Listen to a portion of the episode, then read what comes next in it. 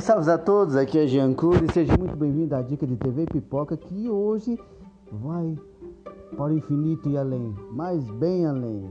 Vamos falar de Mandalorian, primeira e segunda temporada. Por mais que você já tenha ouvido diversas coisas nesse podcast, eu vou resumir um pouquinho do que eu entendo de Star Wars, não é muita coisa, mas também eu vou te dizer como que um fã e também alguém que quer assistir algo novo olha para trás e vê a merda que deixaram nessa última trilogia.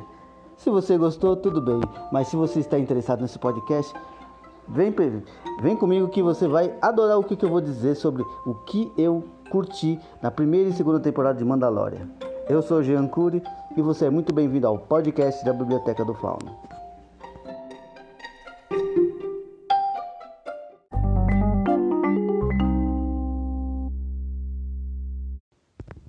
Pois é, amigos cinéfilos de minissérie e tudo mais que a gente gosta de perder nosso tempo ali paradinho, sentadinho durante horas ou até mesmo semanas.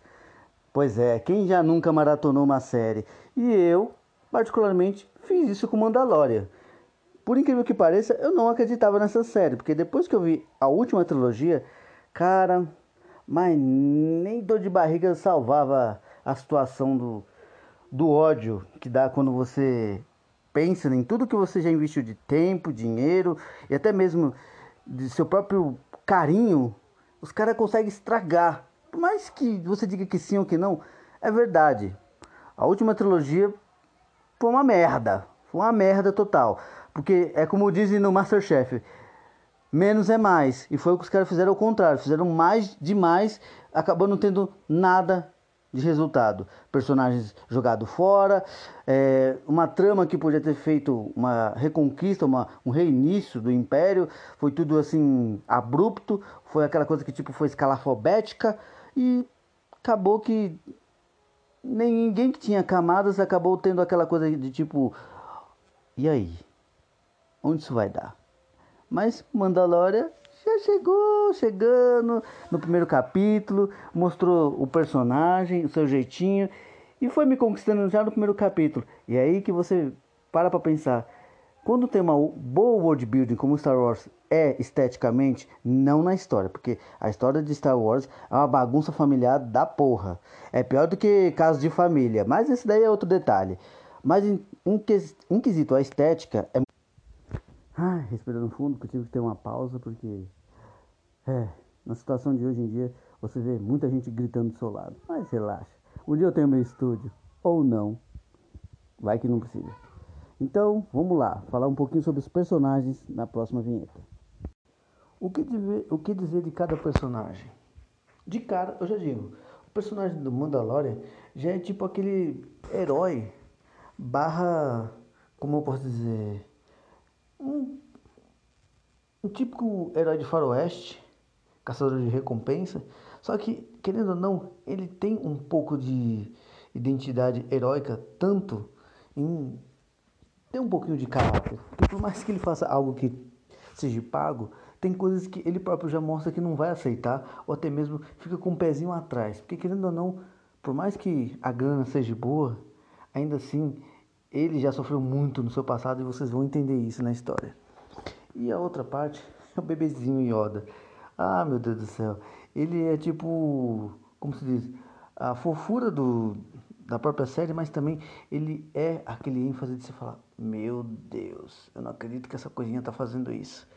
E muito mais vem do próprio elenco, tanto na própria guerrilheira de Tropas Estelares que é uma atriz já conhecida do filme como Deadpool, dentre outros, e ex-lutadora de MMA, muito boa, por sinal, está nesse papel. Como também um ator que eu adoro muito, que já trabalhou nos filmes do Predador, que também já fez parte do, do rock como um adversário como o Paulo, o Paulo Creed.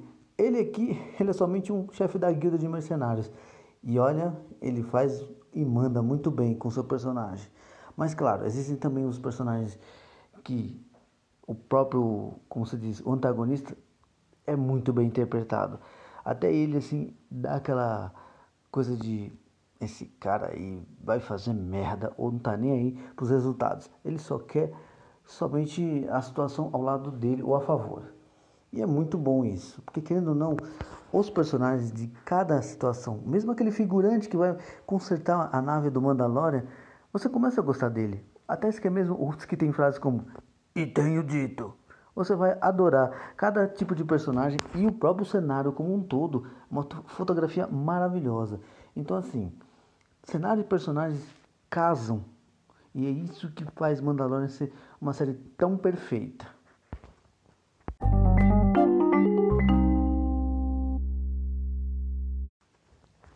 O que eu achei, galera, da primeira temporada? Olha, foi um ok. Não é aquele ok que você fala, uau! Não, é um ok para dizer, vale muito a pena. É muito bem feito, como eu acabo de dizer na partes anteriores, mas assim, dê mais do que credibilidade. Veja os detalhes, até mesmo depois que acaba aquele capítulo, tem umas artes muito da hora. Tem tipo uma historinha muito legal assim, coligada àqueles storyboards e com artes conceituais. Então assim, não vá só assistir, pegue assim os easter eggs, veja assim os detalhes que você assim aposto que gosta de ver. Cara, vai ser muito legal essa como se diz, uma situação de você rever Star Wars. Porque, querendo ou não, o que foi feito antes, desculpa, ainda vou ter, vou bater na tecla, mas por mais que você goste ou desgoste, ou até fala, ah, ok, valeu o preço do ingresso, para mim não valeria. E um dia eu vou fazer esse podcast sobre essa situação e vou te explicar por que que não vale, por que que a última trilogia é, cuspiu num legado de alguém tão criativo que também na sua segunda trilogia não fez aquela coisa tão boa, mas ainda assim era o cara que estava dirigindo. Mas nessa aqui, temporada, teve uma direção muito boa, mas teve lá, senhor George Lucas, lá nas tangentes. Então é isso que deu a diferença no Mandalorian na primeira temporada. Mas agora vamos falar da segunda. Na segunda temporada, a gente já engajado com os personagens, a gente vê uma melhor cerne de o porquê das coisas acontecem e por que que elas vêm sendo uma coisa orgânica. E quando eu digo orgânica, não é só porque é palpável, mas é porque ela tem um sentido. Ela vai sendo aquele segmento que não tem aquele é, desculpinha, ah, eles estão ali porque é aquela coisa. Não, tudo tem um, como se diz, um quebra-cabeça que se junta conforme vai sendo dirigido cada capítulo. E cara, não, não tem tipo aquele ladeira abaixo altos e baixos. É uma coisa linear. E é isso que a segunda temporada manteve do começo ao fim, chegando até dando uma surpresa, da qual você que vai assistir, te digo, vale a pena sim assinar, como se diz, a Disney, vale. Por mais que possa ter preços variados com pacotes, seja com a Globoplay, seja com Mercado Livre, seja você direto, cara, não importa a forma que você vai pagar. Vai valer pelo menos pagar um mês para você ver esses, essa série. E sairia mais barato do que você assistir como se fosse um filme, porque cada capítulo, cara do céu, é, é quase um, um filme assim, curta-metragem, mas muito bem feito e muito bem dirigido. Então, vamos deixar a nota final e o que eu posso resumir na próxima parte.